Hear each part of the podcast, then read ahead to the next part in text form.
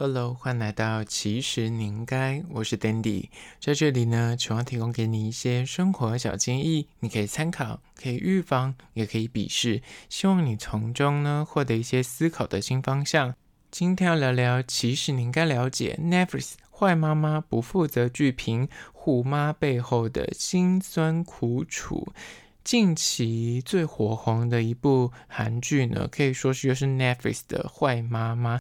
而这一部话题韩剧呢，是由影后罗美兰搭上《黑暗荣耀》的话题男星李道宪，到底有什么好看之处呢？今天就来聊聊。那在实际的进入主题之前呢，我今天要介绍一间非常厉害的咖啡厅，它是位于内湖的特色咖啡厅，叫做 Coffee La Money 左手咖啡。而我之所以会认识这间咖啡厅呢，真的就是无意间发现的。我就是看到 百灵果的凯莉，她在 IG 发了个动态，说她去了这间咖啡厅，她很喜欢。那我就看了一下照片，想说，哎，感觉蛮厉害的，就存下来。但是 actually 我真的很少看到有文章或是有人介绍这间咖啡厅。那就在我那天前往这间咖啡厅的时候，想说啊，因为凯莉那时候介绍的时候是说啊，就是比较隐秘啊，因为它真的是离捷运站有一段距离，它是靠近内湖的港前站的环山路上，你走路大概也要走个十到十五分钟。那店家正是以老宅改建的咖啡厅，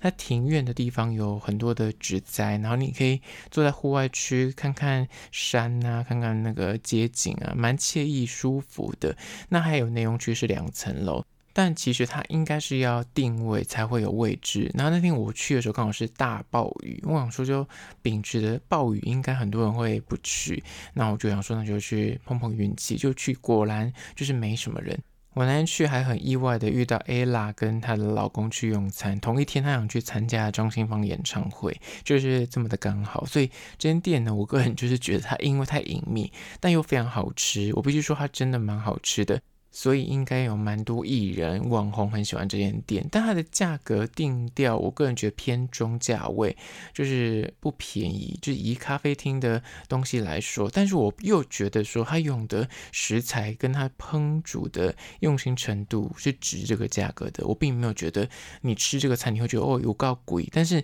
就是你看到那个价位的确是比一般的咖啡厅再高一点，但它的排餐是真的很高级，就对，然后早午餐也是很澎湃。所以我就发现去那边人就真的是应该是老饕才会知道这间店，因为去那边真的不太方便。那它除了基本饮料之外，就是有排餐、早餐、轻食，还有甜点。那它地处于隐秘的那个剑山步道的呃底下，所以有很多去运动的人可能下来之后顺便去吃个早午餐或下午茶，就是蛮厉害的一间咖啡厅，而且氛围蛮好的，蛮安静的。那这一间叫做左手咖啡，就在此秘密的推荐给你，请大家赶快搜。收藏起来。那想看详细资讯的话呢，请到 IG 搜寻。其实你应该去按赞追踪，我有拍影片。那说真的，我在线动都发很多即时新闻或是有趣的事情，所以你一定要追踪才看得到。好了，回到今天的主题，Netflix 坏妈妈不负责剧评。说到这部片呢，必须说，因为近期实在是有一点韩剧荒。真的没有什么大的那种重磅级的韩剧上档，那这部片算是我近期很喜欢的一个算小品韩剧，因为它的剧情设定啊不是那种大场面，或是那种呃就是很多巨星就是在同一部里面出现的呃影集。但我依旧觉得这部韩剧值得一看，很好看。那在实际的进入看点之前呢，还是要小小的简介一下这部剧在讲什么。这部坏妈妈呢，剧情在讲述说一个妈妈为了让她的儿子成功，可以说是不择手段，她就是默默的做了很多很可怕的事情。比方说，她就逼她儿子要认真的读书，然后因为她怕他念书如果吃太饱的话会打瞌睡，就不让他吃很饱，或者她就严苛的要求他下课就。一定要立刻回家，不让他参加所谓的那种什么校外教学或跟朋友鬼混，他就觉得说那是在浪费时间。你的重点就是读书，然后就是为了把儿子培养成所谓的检察官。那这个检察官儿子呢，也真的就是啊、成功的在长大之后就是考取了检察官，但在一个事故中就得到重伤。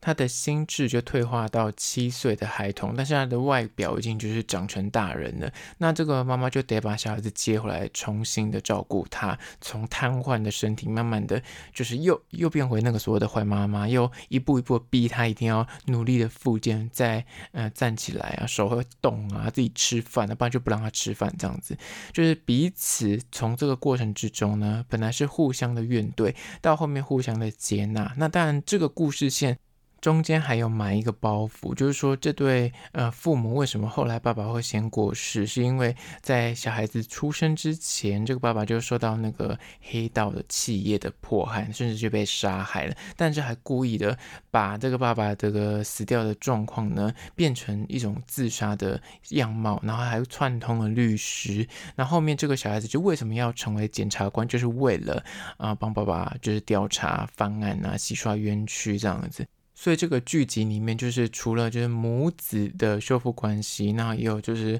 复仇的故事线，然后当然也有浪漫元素，然后有很多那种很粗鄙、很可爱的那种村民跟他们家的互动。那讲完这些故事的简介之后呢，我们就进入第一个看点。第一个看点呢，就是女主角。罗美兰强大的演技，其实这位女演员呢，她在韩国应该算是地位蛮崇高的，有演过很多电影跟韩剧，她的实力算是就是妥妥的。那她在这部呢，因为这个角色真的是难度蛮高的，因为她演一个妈妈。但这个母亲呢，她的那个内心就是非常的复杂。一是她既想要她的儿子就是所谓的望子成龙，她又觉得说，她如果对小孩子太好，怕这个小孩子就没有办法真的活成成功的样貌，所以她就会一方面。内心很纠结，他明明就是个慈母的内心，但是他又要对他小孩子的时候呢，又会变得是有点像是严父的概念，所以就会做尽各种很可怕的行为，比方说刚刚讲的不给他儿子吃太饱啊，或是。明明知道他小孩子有那个美术的天赋，因为这个妈妈自己也是等于是美术天赋很高的人，但是他为了让他儿子专注于当检察官，他就会把他的什么画作全部撕毁啊！看他小朋友在画画的时候，就会很愤怒的责备他，叫他不要浪费时间这样子。那这种状况如果放到现代来看，大家就觉得这个妈妈真的很疯癫，怎么会这么的专制？但是她就是以这种角度来养育这个儿子，但她后面当然会有点啊圆回来说为什么嘛，就是为了复仇嘛。所以这个母亲的角色，她的内心复杂程度就是非常的分阶段性都会一直变动，但她掌握的非常好，她的演技真的很有渲染力，她的眼神，我觉得她眼神很厉害。她有时候其实动作没有很多，但是眼神就是盯着你，然后就是感觉你觉得她的情感的传递就是很浓厚。光是他得要从年轻演到老，他得要从那个三十年前小孩子还没出生演那个你知道生产的过程，一路的演演演演到小孩子长大成人三十几岁的时候的老妈妈，到后面又遇到一些包袱的状况，就是他的每一个阶段都非常的细腻，然后应对那些乡民或者应对那些嗯、就是对他儿子比较不好的人士，他的那个。坚决的态度，跟他那个果断、那个叫为母则强的感觉，就是非常的细腻，值得一座影后。我觉得他明年一定会入围，就是电视剧呃项目的女主角奖项。那我会不会得奖？因为现在还没有。全部就是韩剧都上档，所以我没办法做个判断。但是我觉得他一定会入围，这是毋庸置疑的。所以这部剧光是看那个女主角罗美兰的演技就值回票价。现在第二个亮点呢，就是男主角《黑暗荣耀》男主角李道宪，他可以说在这部片就是演技大爆发。他在上一部片，我觉得因为其他的配角太强了。加上宋慧乔在那部剧里面的表现也是非常的精彩，算是命定的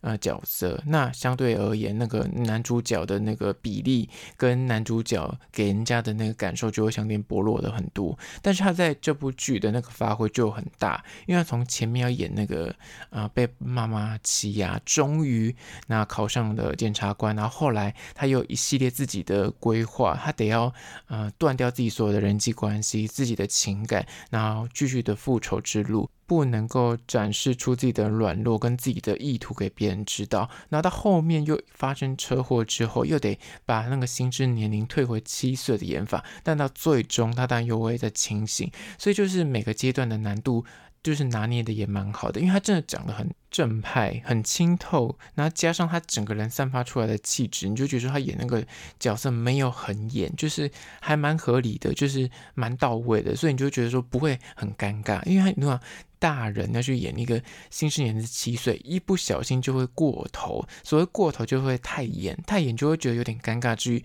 还会有一点就是歧视或者是嘲讽的意味，就会让人家觉得很可笑。但他演起来就会觉得很自然，不到啊让他觉得说有点刻意或者有点过头了。所以我觉得他在这部剧的拿捏也是个蛮厉害的。那另外看点是因为在里面跟很多呃女主角有很多的戏份，因为里面有两个呃女生角色跟他有关系。那就大家会刚看完《黑暗荣耀》之后，就会不停的想说，他不是现实生活中才跟那个贤正在一起嘛？大家都会说，他如果跟这个女生太过过分的话，贤正可能就会拿那个卷发的去烫那个女生，就大家会开这个玩笑，所以就是蛮有趣的。现在第三个看点呢，就是。说实在，这个剧本是蛮狗血的，可以预期。你就大家猜得到，你大家看了简介之后，你就大家猜得到说，哦，他的意图是什么，跟他最终的走向是如何。但你就还是会一集一集的期待看下去，想知道他的发展。因为其他的剧本设计呢，就是父母被那个大企业欺压，后来爸爸被杀害、被自杀嘛。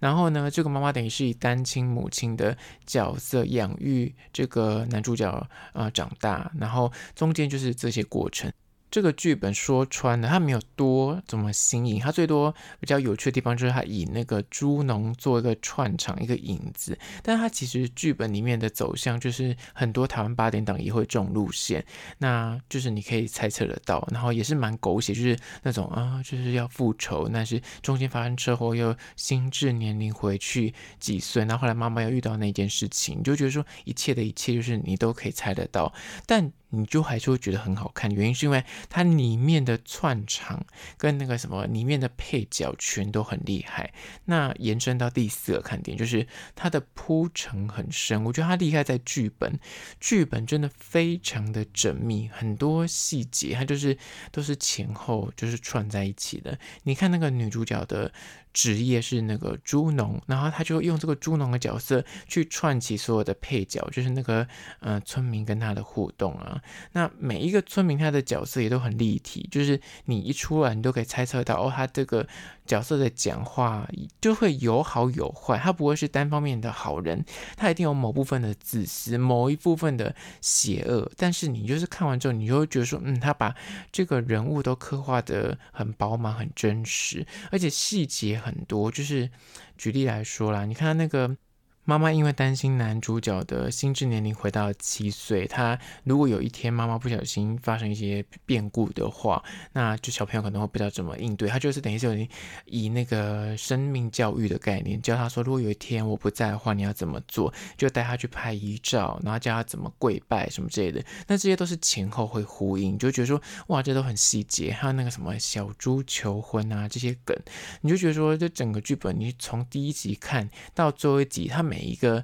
呃设计都是有它的用意，每一个角色他也都有去铺垫。像中间有几个就什么村里面的大姐啊，那其实有其中一个是海岸村恰恰恰女主角的姐姐那个人，她来这边演也是演一个阿桑，就是很超龄的演出。那另外一个。对啊，就是乡村里面的大姐，就是她是刚演完那个造后者的女会长，那她在这边就是演一个很乡村的人，就是他们的这个配角的演技都非常的强大到，他每一个角色只要到不同剧里面给他不同的角色，他就可以演出不一样的灵魂，所以你就觉得蛮厉害的，就是都有撑出那个角色的分量。那更不用讲，里面有两个小童星，童星真的好会演又可爱，你就觉得说真的很厉害。那他们。在接受访问的时候呢，女主角也有说到说，里面那个猪，你也以为是 CG，就是什么，它是动画，不是，它们是真的猪，都是有经过一些专业训练的，不是用后置去做出来的，所以就是会很真实。那整部剧我就看下来，就是它的剧本的设计真的是。很惊喜，就是你会觉得说，嗯，你看的时候就会满满的用心感。然后，因为他们的角色选得很好，就我刚刚讲的这个男女主角，至少你看的时候你不会觉得，因为他只要演的不好就会很尴尬，或者让你很出戏。但是至少你看这部剧的时候，你就会觉得哦，慢慢的感动，然后很多哭点。所以我觉得这部剧是蛮值得一看的。那就是今天关于说 Netflix 的《坏妈妈不负责剧评》推荐给你。那听完这一集，如果觉得不错的话呢，欢迎到 Spotify。或是打 Apple Podcast 帮我按下五星的好评。那如果是厂商的话呢，在资讯栏位有信箱，或是你可以到 IG 搜寻，其实你应该私讯跟我联系。好啦，就是今天的，其实你应该下次见喽。